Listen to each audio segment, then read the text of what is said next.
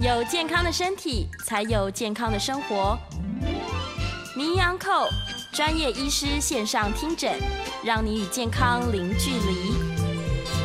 大家好，这边是九八新闻台，欢迎收听每周一到每周五早上十一点播出的名医昂扣节目，我是主持人米娜。我们今天的节目在 YouTube 同步有直播，欢迎听众朋友们在 News 九八 YouTube 频道留言询问相关的问题。同样的，在半点过后也会接听大家的扣印电话，有问题都可以打电话进来。预告一下扣印的专线哦，一样是零二八三六九三三九八零二八三六九三三九八。我们今天邀请到的是来自振兴医院耳鼻喉科的张智慧医师。嗨，张医师好。嗨，米娜早安。然后听众朋友大家早安，应该快要午安喽。嗯，是。今天我们邀请到就是美丽的张智慧医师要来跟我们聊聊，就是流鼻血了怎么办？嗯，然后。应该要抬头还是要低头呢？这是很多大家的疑问。这样，今天要邀请就张医师来跟我们聊聊关于耳鼻喉科流鼻血这一块常见的问题。对，没错，是这是一个非常我们无论是冬天还是夏天，其实都有人一直反反复复在流鼻血，所以在我们耳鼻喉科是呃门诊中是非常常见的一个问题之一。对。那今天的内容会跟大家讲一下为什么会流鼻血，那谁比较容易，然后为什么，然后再来就真的流鼻血了，应该是要怎么样的去处理会比较安全？嗯，是，谢谢医师。我们常常有时候会就是呃，因为我自己是比较不会流鼻血，哦，然后但是在这个成长的过程，看到有一些朋友真的是从小开始，从小就开始流鼻血，然后会想先问一下医师，说我们就我们知道的流鼻血产生的原因很多都是，比如说。黏膜比较干燥啊，或是大部分是这样，有没有什么其他的原因造成？哦，其实我们鼻子哦是非常呃一个很奇妙的一个构造。那虽然我们外面看起来就是有两个鼻孔，然后外面就是我们摸到的就是硬骨嘛，但其实呢，我们鼻子里面跟我们的身体的皮肤一样，它不是皮肤，但是它的名字叫做黏膜。对，然后呢，我们其实大家有抠过鼻子的话，我们鼻子中间这个硬的地方，我们叫做鼻中隔，它是一个软骨的构造。那软骨外面呢，就是我们的左边鼻孔跟右边鼻孔都有黏膜包覆着，所以这个呃黏膜的健康程度也会影响你会不会常常流鼻血。然后再来呃，所以谈到就是流鼻血原因的话，其实最常见的原因就是跟外力外伤的刺激有关系。所以所谓的外伤，当然就是大家不是什么撞到啊，就那些当然会比较呃严重一点点。但是呢，你自己的比如说很用力去揉鼻子啊，或者是你常常塞。一些卫生纸在鼻孔里面的这种习惯，或者是你自己觉得哎鼻子里面有一些异物感，然后你想要把它清掉，抠鼻子的这些习惯，其实也都是会让黏膜越来越脆弱，然后越来越容易受伤、流鼻血的一个习惯之一。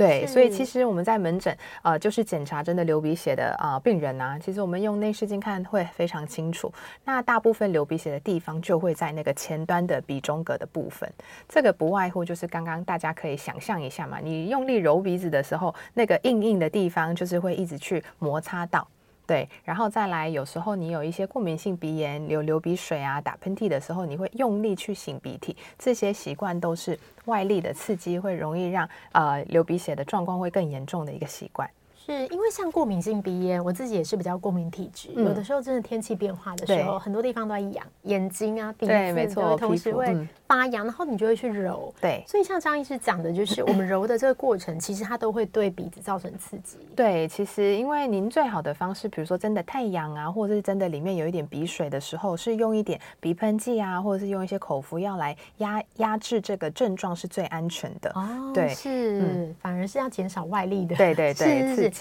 那我们一般常听到就是儿童很多很小就开始流鼻血。嗯那刚刚提到的蛮多，比如说外力的碰撞，蛮多有可能是比较成人容易发生。嗯，小朋友当然可能也会推挤。那除此之外，小朋友有没有什么发生的原因是比较容易的？大部分小朋友的话，就是跟呃一些过敏性鼻炎或者是一些过敏体质有相关。因为小朋友不像大人一样，就是会找到一些方法去呃缓解症状嘛。所以像比如说过敏性鼻炎很严重，他们会觉得鼻子很痒。然后里面有水的时候，他们会一直用手去摸，一直去抠，对，然后再加上因为本来就呃本来的那个过敏性鼻炎的黏膜就会比我们正常的黏膜稍微脆弱一点，对，所以比如说像我们鼻涕呀、有一些发炎物质在里面鼻腔里面比较久的时候，也会让黏膜更脆弱，所以只要一点点的刺激啊、我们黏膜里面都是有很多微血管的哦，对，所以它比如说黏膜破掉之后啊、微血管破掉之后就会开始流鼻血，但是呢，我们也啊、那个门诊也有遇到说就是血流不止的那种，就是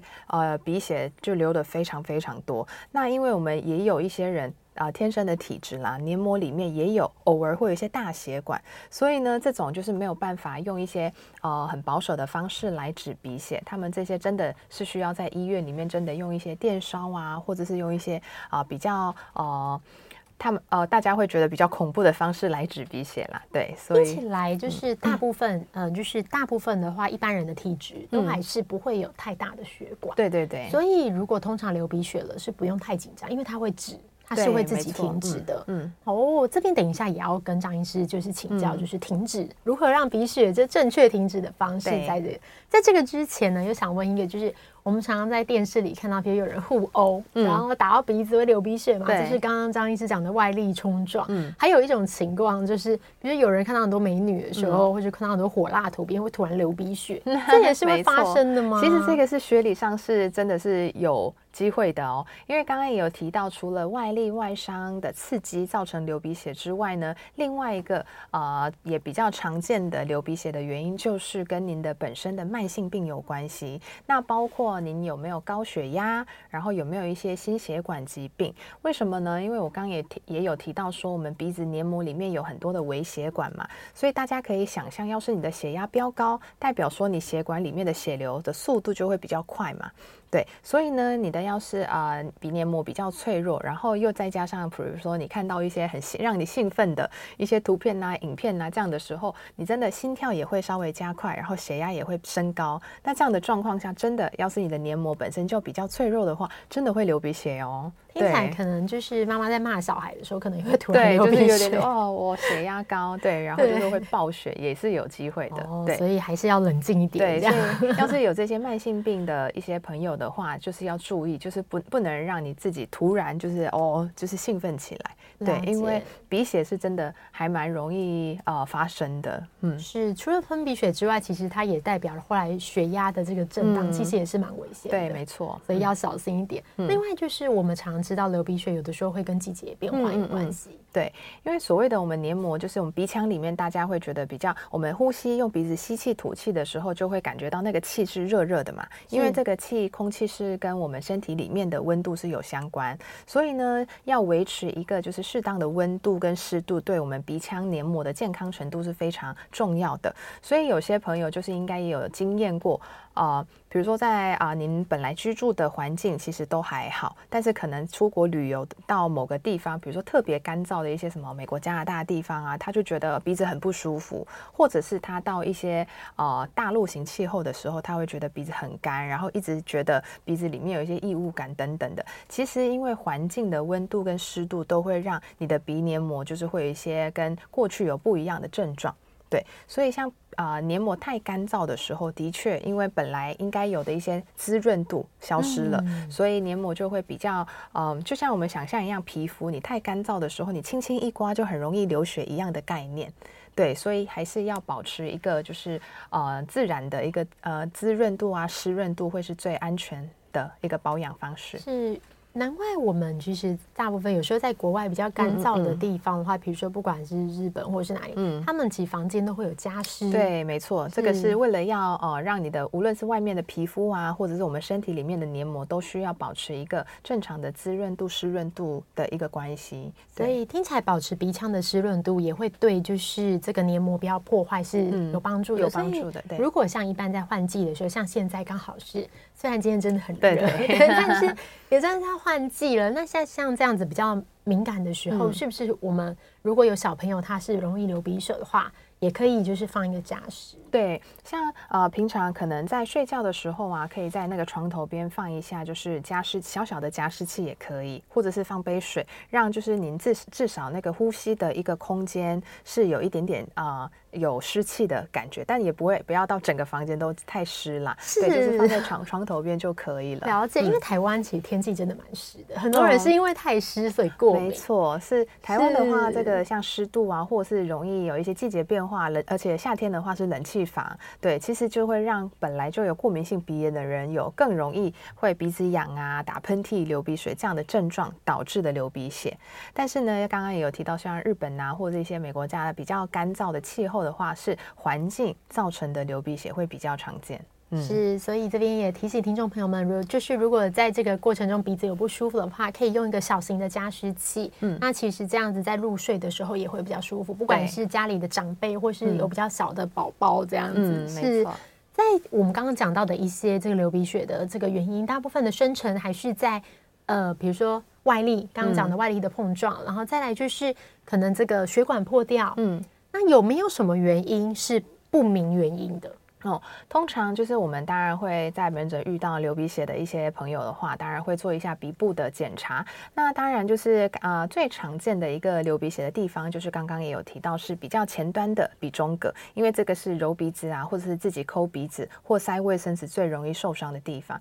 但偶尔也是会有遇到说不是这个地方在流血哦，那我们要注意一下，这样的时候呢，也要去检查说您本身的凝血功能是否是不正常。嗯、凝血功能就是要是我们。可以用抽血的方式来检查。那要是你的呃，比如说你皮肤有一个伤口，但是可能稍微压压迫一下，或者是止血一下，其实正常人都会啊、止住。但有些人要是身体有一些慢性病啊，或者是有凝血功能不正常的话，要压很久。即便压很久，它就是放松开来，它还是会一直流。流对，那就代表说有可能是凝血功能的异常。所以这种朋友就是呃要用抽血的方式来做检查。另外呢，我们耳鼻喉科也蛮常见，就是大家有听过鼻咽癌吗？对，鼻咽癌就是在我们鼻腔最后面，鼻咽的部分就是有长啊、呃、肿瘤，恶性肿瘤。那这个的一个典型的症状之一也是流鼻血。对，所以就是要是我们啊、呃、检查了，然后不是什么我们看到一个地方在流血，反而是比较深处啊，或者是跟一些身体其他地方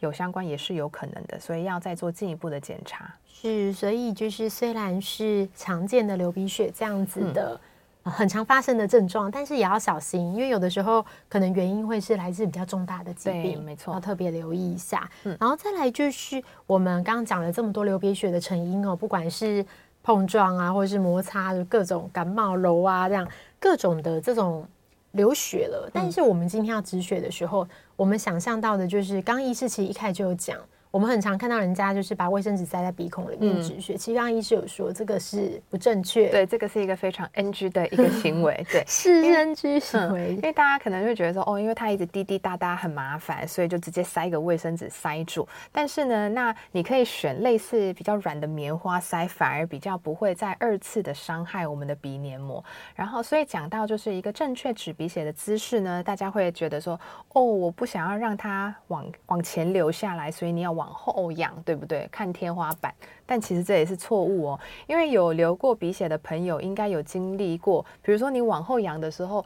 鼻感觉鼻子后面一直有东西倒流，你要一直吞下去，吞下去。你吞下去的其实都是血哦。所以其实也有遇过在门诊不少的朋友，他们就是吞了一阵子，可能一个小时过后，他觉得胃很恶心，然后就吐了一大滩血。所以这个是真的蛮常见的，所以呢，呃，正确的姿势就是稍就是直直的看正前方就好，因为你往前流没有关系，因为大部分流鼻血的地方就是在前面的鼻中隔，所以呢，你就是用您的两个手指把两边鼻翼、鼻孔，这是然后用力的捏住。然后大大概捏个五分钟，其实就像我们皮肤一样，你要是有诶不小心受伤了，那你就是赶快压迫止血的概念是一样的。那因为鼻腔里面你不能用手指去压迫嘛，所以你就两边鼻孔一起捏住，这样子的话，你就是一些细微的微血管，大概大部分的流鼻血都可以止住。对，然后呃就是这样子压了之后啊，你会觉得说虽然没有办法呼吸，但是嘴巴可以打开呼吸嘛？对，所以就不用到太紧张。所以不要往后仰，因为你一直往后那个鼻血倒流的时候，你的肠胃道会很不舒服，会，然后你可能之后会有一些血便啊，或者是一些恶心想然后吐血的一些很恐怖的一个画面会产生。对，所以就直直看正前方，然后用手指捏住，这样子就大概不久后啊、呃，你的鼻血就会。会止住了哦，我觉得像一般就是我们对于这个鼻腔构造没有那么了解的话，嗯、可能都会想说啊，他流血了，然后我们要怎么要这样这样，就是会有很多姿势啊。对对，可是刚刚医师讲的很清楚，其实很容易发生流血的这个部位，其实就是在鼻中隔的前面。对，没错。所以我们只要捏住鼻翼五分钟，其实就可以了，嗯、就不会不用像以前有听说像医师讲把血吞进去。嗯。然后吐血，这个真的太恐怖了！真的，真的，真的，在我们在急诊室啊，或者是像一些比如说年长的长辈啦，因为他们可能呃血压啊也本来比较本来就比较高，然后会有一些凝血功能、心血管的问题，所以他们就是流起血来就是也比较多。那他们就是因为太紧张了，然后就是一直往后仰，然后一直吞很多血，然后他们就来诊间，我们要做治疗的时候就说哦我很恶心，然后就啪就吐。真的，我们蛮常见的。是，所以这边要提醒一下观众朋友，就是如果今天家里有长辈或是小朋友，嗯、然后他们对于这个流鼻血不知道怎么处置的话，嗯、真的还是就是头看正前方，然后捏住鼻翼就好了。嗯、其实这样子也不会让胃啊什么有很多不舒服的情况产生。嗯、没错。哦，原来如此。那再来，我们也常常听说，就是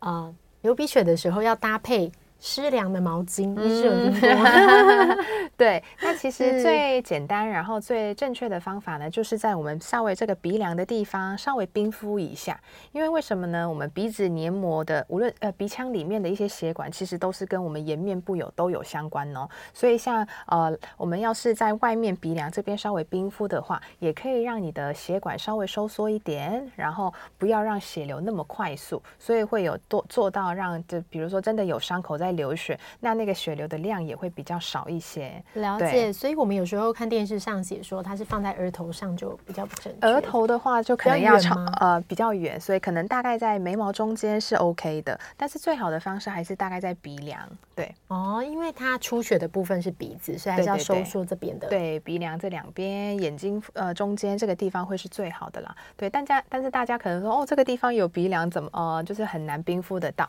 那告诉大家一个我们在医院的一个小 paper 的话，大家不是有那个保鲜膜手套吗？是，对，然后我们就把那个。可能大概两个手指这样子，就是做一个呃，稍微做一个 design，然后把水放进去，然后冰在冰箱，它就会变这个样子。对，然后就是我们在家里真的要冰敷的话，就是变这样子放在鼻夹子的形状，对，就是那种炸鸡手套。对，这个就很好用哎、欸。对。哦，原来对，因为你就是一般冰块冰敷的话，就是一个长方形或正方形嘛，所以你就很难压到一个正确的地方。对，所以就是刚刚就是那两个手指的这个倒过来的 V 型，直接放在鼻梁上面是非常一个方便的一个冰敷袋。嗯，不过冰敷的时间也不建议太久。对，因为您自己有冰敷过的话，也晓得就是呃，你放太久反而会让皮肤开开始麻麻的，甚至有些人会红肿过敏。对，所以呢，冰敷的话大概也是大概五分钟到十分钟，然后休息一下。大概我觉得五分钟差不多啦。是，如果血其实止住了就就 OK 了。对对对，你止阻滞了就没关系。所以您要是有搭配用手指啊压鼻翼，然后稍微冰敷的话，其实大概不会超过二十分钟。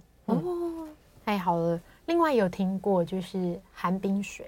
嗯，寒寒冰水，寒冰水怎么呼吸？对呀，所以其实这个寒冰水的话，也是有点间接性的，让你整个体温稍微下降下降，然后不要那么就是让血流比较多或血压比较快的一个这样的一个方法。嗯，是医生刚刚有提到，就是很多小朋友他是习惯性的流鼻血嘛。那我们知道很多大人跟小朋友在成长过程，就是都会有这样的情况发生。那如果说听起来好像一旦有了流鼻血的经验，好像就会。什么两次、三次啊，哦、反反复复嘛，是对，所以通常我们也是要去看啊，看一下您流鼻血的原因。要是您真的原因是来自于您本身的体质是鼻子过敏，然后黏膜比较脆弱的话，当然就是可能家长啊对小朋友要有一个心理准备，就说啊，因为它是过敏性啊、呃，当然您要是用一些药物啊喷剂把过敏控制的非常好的话，那当然流鼻血的几率也比较降低。但是因为毕竟台湾是很很潮湿，然后气候变化或者是有一些。啊，家里有一些尘螨、一些刺激物没有办法控制很好的话，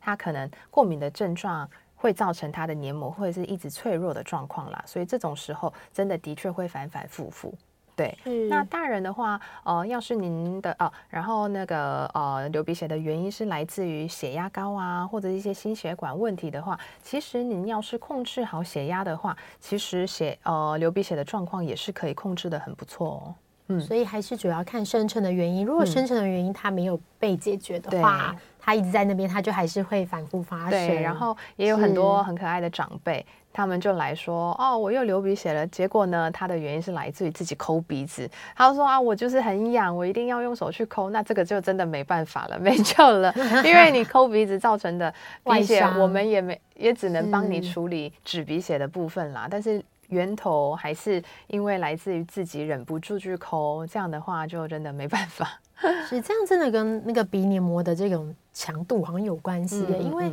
像我们知道，像我自己有的时候，因为我也是有点过敏性鼻炎，嗯、我也觉得很痒，然后有时候常常在睡觉的时候不小心这样揉，对、嗯，但我人生就真的比较少流鼻血，嗯、我没有流过，嗯，所以好像是我也听身边很多朋友是没流过，好像就。不会流是这样吗？嗯、对，要是您啊、呃，就是因为这也是跟体质有关系啦。就像我们皮肤，有些人就是轻轻一刮，然后就会红起来，然后会受伤一样的概念。有些人就是刮都没有什么反应，所以是第一个是跟您天生的体质有关系。然后再来，要是您呃把控制啊、呃、把环境控制的都很好，比如说你居住的环境啊或工作的环境都没有呃很极度的气温的变化或湿度都维持很好的话，那您可能啊就是可以安心说。你这辈子可能不会有啊流鼻血的一些风险，但是呢，啊，这样的朋友，即便是这样的朋友，也要注意，可能像女生的话，就是比较明显是，比如说经期妇的一些前后，或者是怀孕。其实我们在啊临床门诊上啊，也蛮常见。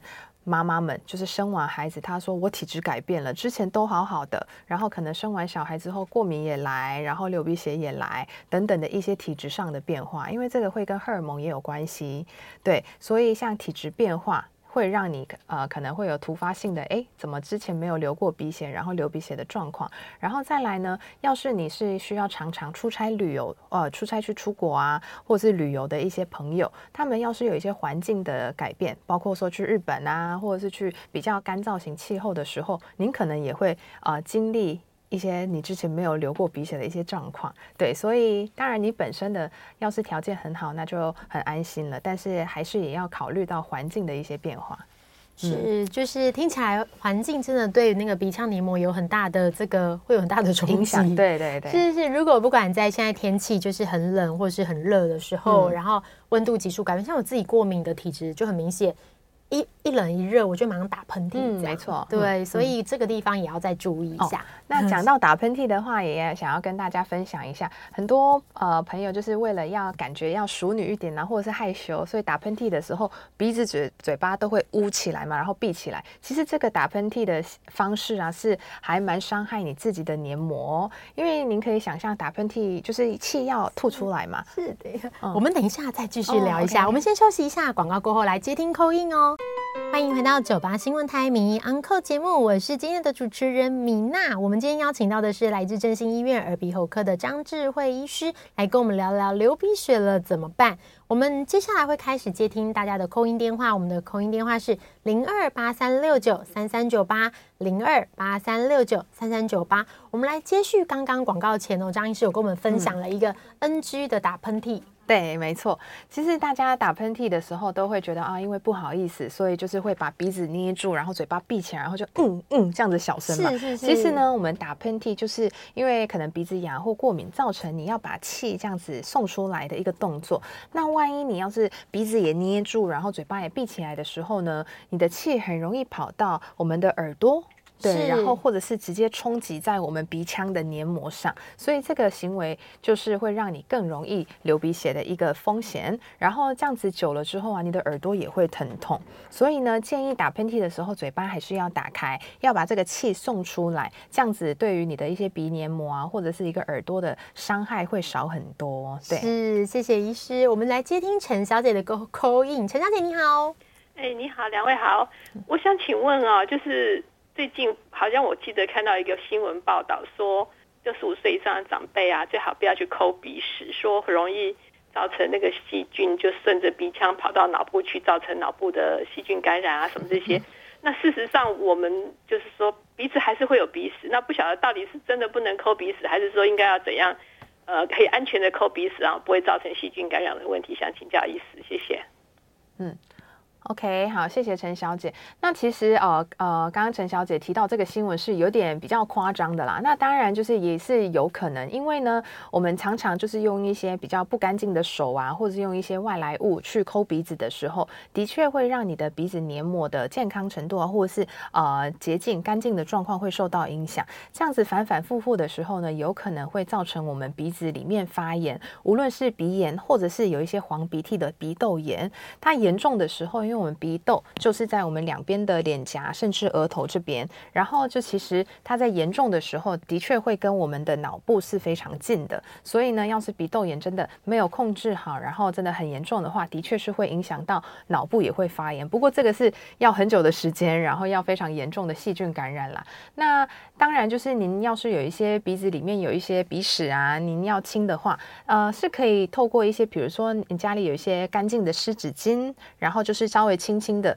啊、您就是呃用手指啊、包住啊、用那个湿纸巾包住您的手指，然后大概在有点在做快筛一样的概念，就进去之后稍微就是呃擦个两三圈，这样子也会让你的一些外部的一些脏东西会排掉。或者是清掉，这样子就可以做一个很安全的一个清鼻屎的一个嗯动作啦。但是不要一直往里面挖，因为你里面挖其实也挖不到什么啦。对，只是解决你的不舒服的感觉。嗯，是。这边我也想到一个问题哦，就是像小朋友非常容易常挖鼻子，嗯，就是各种，就是而且小朋友还不像大人这样会擦擦手，然后、嗯、大人小朋友都不知道摸过什么，然后立刻就插进去这样子。嗯，对，小朋友的话真的比较难控制，所以可能在比如说无论在学校啊，或在家里，可能长辈还是需要啊、叮咛一下，或是真的有发现这样的动作行为的时候，稍微好好跟他们喂教一下的话，应该可以减少那个频次。但是我们门诊呢、啊，无论是门诊或是急诊，很常见小朋友。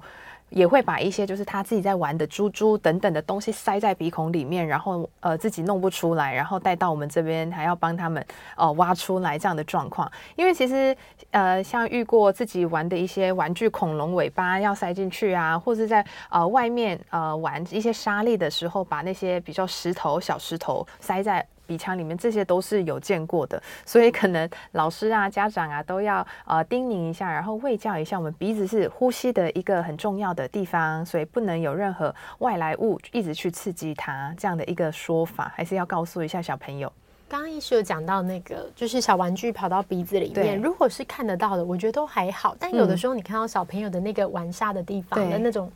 你知道现在会有一种类似决明子瓷，哦、或是很小的那种塑胶颗粒、嗯。那个我也挖过。啊，我可是我就会觉得，如果东西那么小，他进去，小孩自己知道吗？可不他自己都不知道。可能就是他呃塞出，其实因为小朋友的鼻孔鼻道很小，所以即便是那种小小的沙粒啊，或者一些磁磁石之类的，他塞进去之后啊，他一定会觉得两边。不一不一样，不一样，然后他会觉得呼吸的状况不顺，所以他可能会一直去弄鼻子，然后或者是一直去揉它，因为他觉得不舒服嘛，所以可能就是也都是被家长这样子被发现，然后就带带过来。因为其实小朋友很难看看到，呃，就是家长在家里面看到他鼻子里面有没有东西，万一他是真的呃塞太深的话，但其实稍微有点像做猪鼻子一样，因为小朋友的鼻子比我们大人软很多，所以你稍微像做猪鼻子一样的动作，稍微。会往上抬，其实你可以看到小朋友两边鼻孔里面有没有一些外来物，对，哦、这样子检查。太恐怖。嗯、我们来接听林先生的口音，林先生你好，哎，医师好哈，我那个因为这个就是鼻窦发炎，好像很久了，那有时候会那个鼻涕倒流到喉咙啊，喉咙都会咳嗽，嗯，那我一个方式就是有时候用用那个食盐水下去洗，啊，这个不晓得会不会伤害到黏膜这样。嗯，哎、欸，有时候比较严重哦，就是感觉就是那个那个头部这边哦，太阳穴这边都都会痛这样子。嗯，哎、欸，好，OK，谢谢林先生的提问。对，的确那个。啊、鼻窦炎的话，当然就是代表说你鼻窦里面有细菌的感染，我们叫做鼻窦炎。那要是万一你的鼻腔里面都是一些比较白白的一些轻轻的一些鼻涕的话，那个还不是鼻窦炎哦。所以通常很多人说哦，我有鼻窦炎，但其实我们问清楚之后，它只是过敏性鼻炎。所以这个。诊断是非常重要，所以要是万一真的你里面是一些黄色的或者是绿色的一些鼻涕，然后常常倒流的话，那当然鼻窦炎的第一个治疗方式是要吃抗生素。然后要用一些鼻子的喷剂跟吃的药来控制你鼻涕分泌物的状况。对，所以鼻窦炎治疗，呃，当然你您要是用了一些口服药或外用药都没有办法控制很好的时候，是可以搭配洗鼻子的方式。那洗鼻子的话，当然就是里面要有一点盐的成分来做一个有点类似消毒的概念啦。那其实呃搭配就是药物再加洗鼻子的话，就是会让你的里面的一些蓄脓的状况也会改善蛮多的。但是这个就是是一个很很很温和，然后保守的一个呃保养再加治疗的方式啦，所以不用担心说它会伤呃伤到黏膜，反而你用啊、呃、你让那些啊、呃、蓄脓或者比如包括说黄鼻涕啊或者是一些浓稠的鼻涕一直待在你鼻腔里面，这才是让你鼻黏膜会更脆弱、更受伤的一个习惯哦。然后刚有提到两边太阳穴也会疼痛或造成疼痛的话，那可能要考虑到医院做进一步的电脑断层的检查，因为就代表说您可能除了鼻腔里。面有一些鼻涕、鼻窦炎之外呢，你可能真的鼻窦的部分也有塞满一些分泌物，造成你的一些可能周围的骨头啊也会有一点发炎、疼痛的状况，所以建议还是到医院做进一步的检查。嗯，我们刚刚在上一段讲了很多，就是流鼻血的成因哦，嗯、就是医师有一直提醒我们要小心，尤其是外力，比如说抠啊、抓痒，嗯，这方面的的发生这样子。那我相信很多就是听众朋友们会很想知道，就是那流鼻血到底什么样需要送医？嗯，其实呃，刚刚也有提到，要是用一些呃呃正确的姿势，然后自己用手去压它，包括冰敷，大概在呃五到十分钟内，那个鼻血会止住。但万一您要是已经做了，然后鼻血超过二十分钟以上的话，那可能您的呃可能出血的血管不是那么小条的，所以可能比较大，可能需要呃我刚刚在前面有提到的，包括电烧的止血呀、或者是要放一些啊压迫性的一些嗯。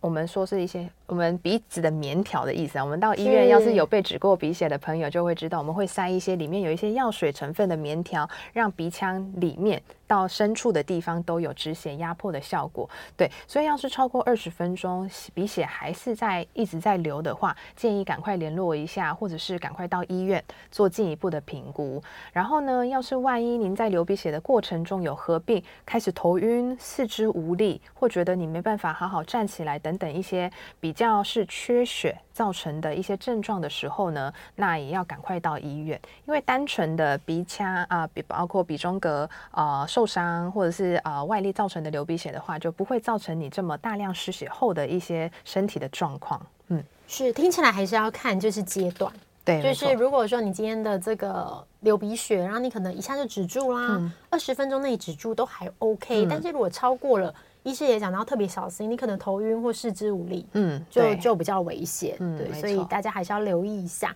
那流鼻血是可以预防的吗？对，就是。这个也都要回到说您流鼻血的原因啦，所以其实要是您本身就是有一些慢性病，包括血压啊、心血管疾病，或者是本身的一些凝血功能，因为有些人可能长期要吃抗凝血的药物嘛，所以有这些慢性病或者一些病史的朋友，要是有都好好控制在安全范围内的话，其实这也算是在预防流鼻血。然后呢，您平常的习惯，包括刚刚也提到，像用力擤鼻涕啊，然后或者是用力。打喷嚏，然后嘴巴闭住，这样的一个刺激黏膜的一些习惯，也都稍微控制一下的话，鼻血是可以预防的。对，是，就是还是让鼻子在一个比较舒服的环境里，就比较不用担心。嗯，我们这边的话，如果大家有任何问题，除了 call in 就是零二八三六九三三九八之外，也可以在我们的 YouTube 频道的留言这边来询问。我们这边看到已经有一些就是听众朋友询问了，有一些刚刚医师就是有回答过的，包含加湿器啊，嗯、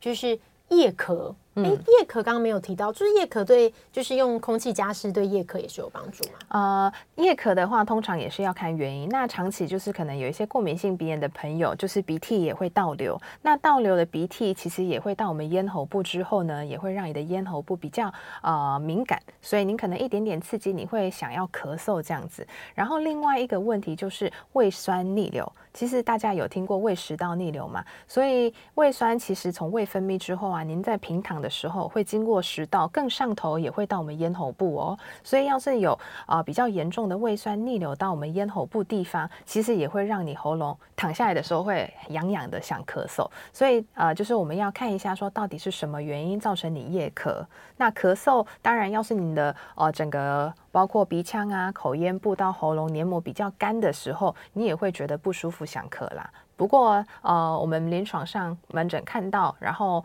呃检查过后，刚刚提到的呃过敏造成的鼻涕倒流，然后胃酸逆流到咽喉部造成的夜可是更常见的。嗯，是，所以主要就是还是要看原因，就是如果今天你的鼻子不舒服，然后跟比如说你开除湿或开冷气造成的干燥。是有关系的话，那就可以用加湿。但如果说不是这样的原因的话，嗯、也谢谢医师刚刚提醒，就是还是要处理掉本来根本的原因。对，没错。对对对，不然就就不会好哦。嗯、好，我们这里也来先休息一下，我们广告回来来接听大家的 call in 电话。我们的 call in 电话是零二八三六九三三九八零二八三六九三三九八。欢迎回到九八新闻台名医 Uncle 节目，我是今天的主持人米娜。我们今天邀请到的是来自正经医院耳鼻喉科张智慧医师，刚刚跟我们聊了很多，就是鼻鼻子的健康，流鼻血怎么办？这样。那我们接下来会继续接听大家的扣音电话，我们的扣音电话是零二八三六九三三九八零二八三六九三三九八。如果有问题，也可以在我们的 YouTube 频道的留言区留言。我们这边看到就是听众朋友们已经有询问了，这边我们来请医师帮我们回答，就是这边有听众提到就是。如果鼻子太干，然后呢，可以抹一些凡士林吗？哦，这个也是可以的哦。因为像呃，其实，在欧美国家更常见。因为像凡士林，它也是蛮呃一个安全的一个东西啦。因为它的滋润度也够。然后呢，就是因为呃，我们也会建议说，你要是睡觉的时候鼻子太干，或者是白天也鼻子太干的时候，也可以就是嗯。啊、薄薄的涂一层在鼻孔这边，因为这样子的话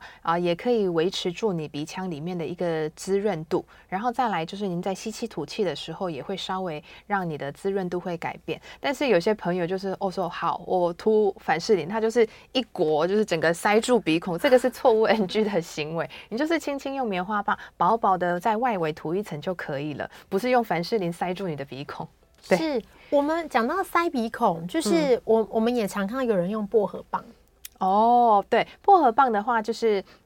针对过敏性鼻炎的朋友，尤其是鼻塞的症状的话，会比较有效。因为就是我们啊、比如说大家有吸过薄荷比较清香的味道的时候，你会觉得鼻子更通畅。因为像我们鼻子黏膜的话，就是可能您有一些空气中一些脏的东西啊，或者是让你本身容易过敏的一些杂质在里面的话，会让你鼻子黏膜比较肿胀。这样的时候，你会明显觉得呼吸比较不顺，会觉得鼻塞的状况。所以有些人就是会随身携带。那种薄荷棒会暂时舒缓你鼻塞的症状啦，但是你可能就是过一段时间，你又会觉得鼻子塞住，所以那个是，比如说你真的觉得很塞的时候，可以使用的暂时性舒缓的方式。但是您要是想要呃，就是一整天都维持畅通的话，还是要搭配我们鼻子的类固一一点点类固醇的喷剂，对，是、嗯，效果会更好啦。难怪我看到很多人就常常。对对对，薄荷棒暂时性，对，是，所以如果要处理这个问题，还是要用含有药的会比较好。是，这边还有哦，这边这个刚好没有讨论，就是。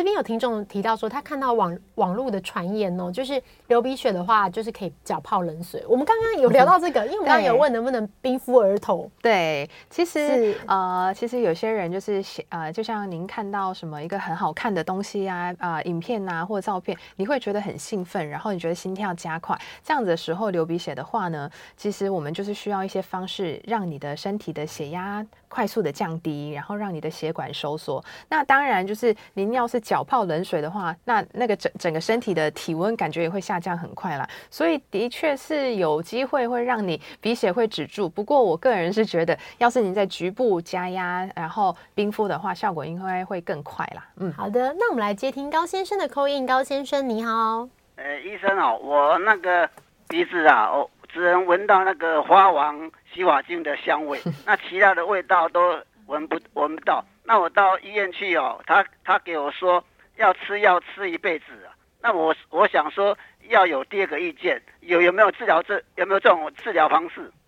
哦，OK，好，谢谢高先生。啊、呃，所谓的嗅觉异常或是闻不到，当然我们要做呃一个整个评估，包括我们要用内视镜去看。那现在呢，我们科学也很发达，也有透过闻很多种不同的味道来评估你嗅觉异常的一个严重程度啦。那当然我们比较常见是比较严重的过敏，让你鼻腔里面整个都是塞住，然后黏膜发炎，这样子也会造成你嗅觉的异常。另外呢，要是你鼻腔里面真的是有长一些息肉。然后挡住我们鼻腔里面的嗅觉神经的话，的确也会让你的嗅觉是异常的。所以通常我们会先啊、经过评估跟诊断来啊、找出说你嗅觉异常的原因。那当然，要是你是啊、近期突发性的状况的话，可以透过一些把鼻子息肉切除掉啊，或者是啊、清掉或解除掉你鼻子塞的状况的话，你的嗅觉会慢慢回来。那要是像高先生有去医院啊、然后医生跟您说要吃一辈子的药，可能就是为您是长期的关系。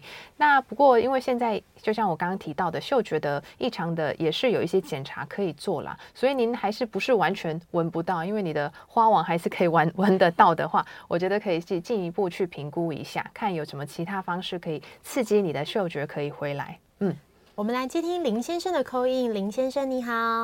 哎，米娜还有张医师两位好哈，我想请教的问题是说哈。哎，我们的这个鼻子，如果因为冬天太干的时候，或者是你的鼻黏膜比较脆弱，比较容易干燥，会不会让它的鼻水就是变多？然后，呃，因为之前好像有听啊，其他的专家也提过，就是说，哎，如果你常常去抠这个鼻子，反而你会越抠鼻屎越多。还有的时候说，哎，坊间又有传闻说鼻屎啊，它是其实是。啊，我们空那个脏空气进到鼻子里面的时候，啊，鼻子为了把它挡下来，不要让脏空气再继续往前迈进，所以就会形成鼻屎。所以在这里想要请教张医师的，就是说鼻屎它到底是一个好的东西，还是我们做错了事的时候它才会长出来的东西？哈，然后最后就是请教张医师说，您说可以抹这个凡士林，可以轻轻的抹一圈，是那个用一点点，然后再。鼻子的外围这样子，鼻孔的外缘处轻轻的给它抹一圈，这样就可以了吗？以上跟张医师请教，我在现场收听，谢谢你，谢谢。好，那个谢谢林先生哦，问题很多哦。对，其实那个我们就像我们鼻腔有鼻屎，然后耳朵有耳屎一样的概念。那因为为什么会造成呃会形成这些东西？当然是我们身体的一个保护机制。像我们耳朵的话，就是也会有一些毛。那当然就是比如说。都呃，主要来源都是来自于我们的空气啦。因为像我们空污比较严重的地方，的确，您可能走一整天之后，你会觉得鼻子里面脏脏的，然后可能觉得鼻屎比较多。因为呢，我们鼻屎呃鼻子里面的话有一些纤毛的构造啦，但是比较偏外面，所以你要是空气中有一些比较多杂质的时候呢，纤毛就是会比较会挡住，所以它会形成一个块状，我们叫做鼻屎。那其实正常来说，要是你的鼻子的湿润度够啊，然后一些。呃呃，水嫩或是温度都正常的时候呢，它其实稍微清一下，就像我刚刚提到的，用一些湿纸巾稍微清一下的话，其实都会排得掉。对，但是有些人可能有一些过敏性鼻炎，然后鼻子里面有一些鼻涕的时候，鼻屎就会变比较浓稠一点，或者是比较湿一点大的大块块状。所以每个人的一些呃体质状况啊，或者是本身的一些有没有过敏性鼻炎，然后就是居住的环境都会影响你鼻屎的多寡。对，那不会说。你越挖越多啦，因为但是越挖你有可能就是造成你鼻腔里面发炎的状况会越来越明显，对，所以呢就尽量还是用一些比较干净的湿纸巾去把它清理会比较安全，而不是用手。那然后那个凡士林，对，就是呃用棉花棒呃浅浅的薄薄的涂一层就可以了，就是不要让你觉得里面整个是塞住没有办法呼吸，嗯。是我们最后还有一点时间呢，我们来看看，就是有人留言的问题，就是有听众朋友们，因为现在长时间戴口罩，在鼻孔的地方常常会经常发炎，那该怎么处理？哦，其实呃，自从就是我们啊戴口罩之后啊，就是有很多人就是呃。皮肤也会有一些问题，因为闷太久，然后再加上鼻头这边也会开始一些冒痘痘啊，或者是鼻孔附近会比较有呃，就是红红啊，或者是一些呃，有些人是说是干癣呐，有些人是说是哦过敏啊等等的一些皮肤的一些问题啦。那其实也会让，其实也有一种叫做我们鼻腔这边的一个痘痘。对，它是闷在里面的。那其实这主要也是都跟循环有关系。那其实鼻孔里面也有些人会长痘痘，其实您自己可以摸得到，这些也都是跟就是我们长一般青春痘是类似的状况啦。可能因为您长期呃长时间戴口罩，然后有一些讲话湿气都闷住的关系，所以呢建议还是就是皮肤本身的一些清洁状况要顾好，包括有化化妆的人呐，或者是呃男性比较出油的状况，适时的在外面也是可以上个洗手间。稍微擦拭一下，然后维持一下那个皮肤的清洁状况，应该就可以避免就长期长期鼻子附近有一些皮肤红肿啊，或者长痘痘这样的问题。是，就是真的听起来就是好像因为口罩的关系，嗯、所以造成了很多就是新的疾病发生，嗯、而且鼻子长痘痘超痛的。对呀、啊，很痛，因为你就是稍微动一下，做一个表情，你会觉得有一个牵扯性的疼痛。那这时候当然就是外用抗生素药膏，再加上口服的抗生素药膏一起并用的话，其实大概一个礼拜就会好了。嗯，是，所以不用太过担心哦。那刚谢谢医师今天的分享，我们整个节目到现在，医师讲了很多，就是呃鼻子的这些保健常识。那其实流鼻血。也不用太担心，我们就是加压止血就可以了，然后可以冰敷。然后如果有没办法处理的问题，我们还是找医师比较安心。是我们今天的节目就进行到这里，我是主持人米娜，很开心可以邀请到真心医院耳鼻喉科的张智慧医师来跟我们一起聊聊天。我非常谢谢大家的收听，那我们下次见，拜拜。好，大家谢谢，拜拜。